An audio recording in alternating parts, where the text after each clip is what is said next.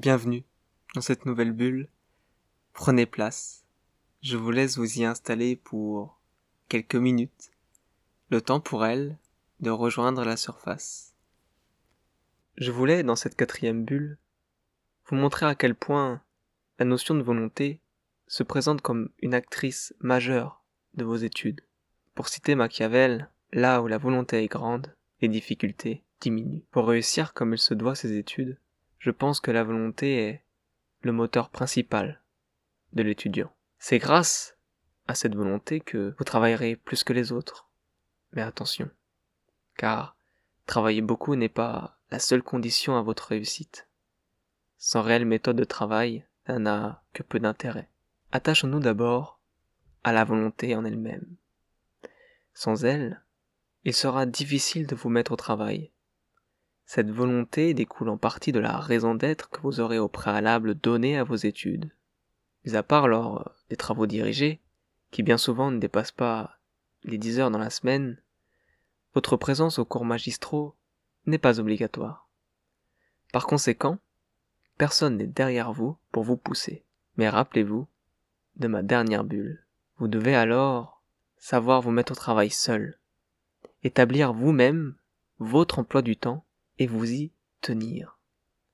L'organisation est le mot clé des études, et notamment en droit. Sinon, vous vous perdrez et négligerez des matières ou des points de leçon qui vous feront défaut directement en travaux dirigés ou le jour du partiel à la fin du semestre. Ainsi, je vous ai parlé de la raison d'être de vos études. Cette graine qui donnera naissance au premier bourgeon de votre volonté. Néanmoins, si nous restons sur cette métaphore, comme tout être vivant, votre volonté doit continuer d'être nourrie, pour continuer de se développer. Notre éducation et notre autodiscipline jouent un rôle majeur dans le renforcement de notre volonté. En réalité, la raison d'être pourrait suffire à établir notre volonté. Mais bien qu'elle soit une base assez solide, il sera facile, lors des premières difficultés, de la remettre en question. Il est alors nécessaire de renforcer cette volonté en vous visualisant. Comment vous voyez-vous dans dix ans? Vous pouvez également vous inspirer d'une personne, ou bien encore vous remémorer votre passé, ces épreuves que vous avez traversées. Pour vous donner un exemple concret, je prendrai une nouvelle fois le mien, car évidemment, il est celui que je connais le mieux. Au cours de ma scolarité, je n'ai jamais vraiment eu de difficultés.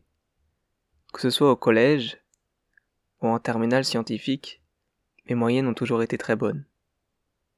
Néanmoins, je n'avais jamais vraiment passé du temps à travailler mes cours.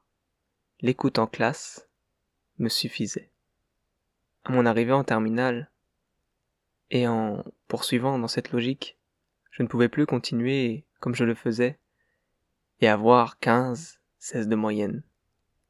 J'ai donc entamé une longue pente descendante dont je vous passerai les détails, car je n'en suis pas fier du tout.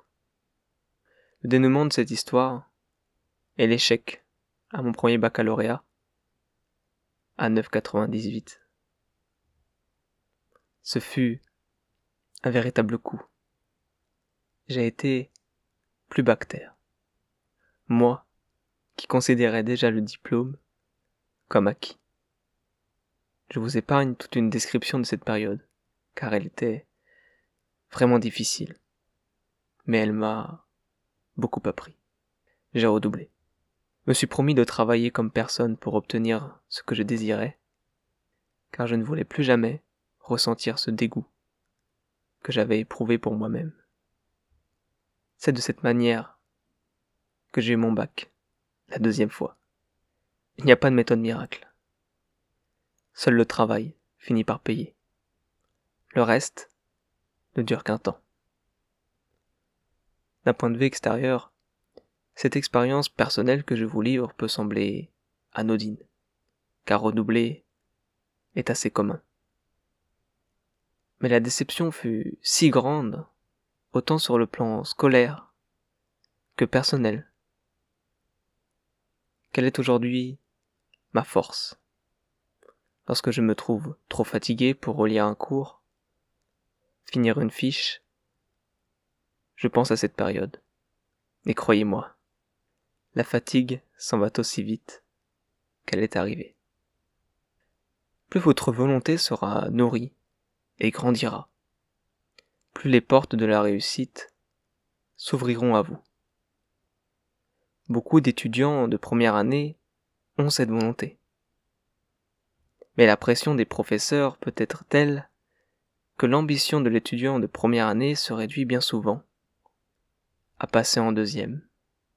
Ici réside la raison de nombreux échecs. La volonté n'est pas assez forte. Les objectifs ne sont pas assez hauts. Plus votre objectif sera haut et précis, plus vous augmentez vos chances de réussir. Lorsque vous êtes étudiant, il ne faut pas se contenter du strict minimum. Vous devez viser plus loin. La moyenne ne suffit pas. Alors, ne regrettez pas vos choix passés. Vous devez d'emblée savoir viser haut. Évidemment, viser la mention très bien à sa première année de droit est assez compliqué, car on découvre de nouveaux exercices, de nouvelles méthodes, de nouvelles matières. En revanche, une mention assez bien ou bien est tout à fait atteignable. Là est votre objectif. Donnez-vous dès le début les moyens de réussir. Mettez tout en œuvre pour atteindre cet objectif. Il doit devenir votre priorité suprême. C'est ainsi que s'achève cette quatrième bulle. J'espère être parvenu à vous montrer l'importance de cette volonté et de son renforcement pour vos études, mais aussi pour votre vie. N'hésitez pas à me faire part de vos avis en commentaire ou sur mon compte Instagram. N'hésitez pas non plus à partager ce podcast autour de vous. C'était Sacha. À très vite sur Amphibie.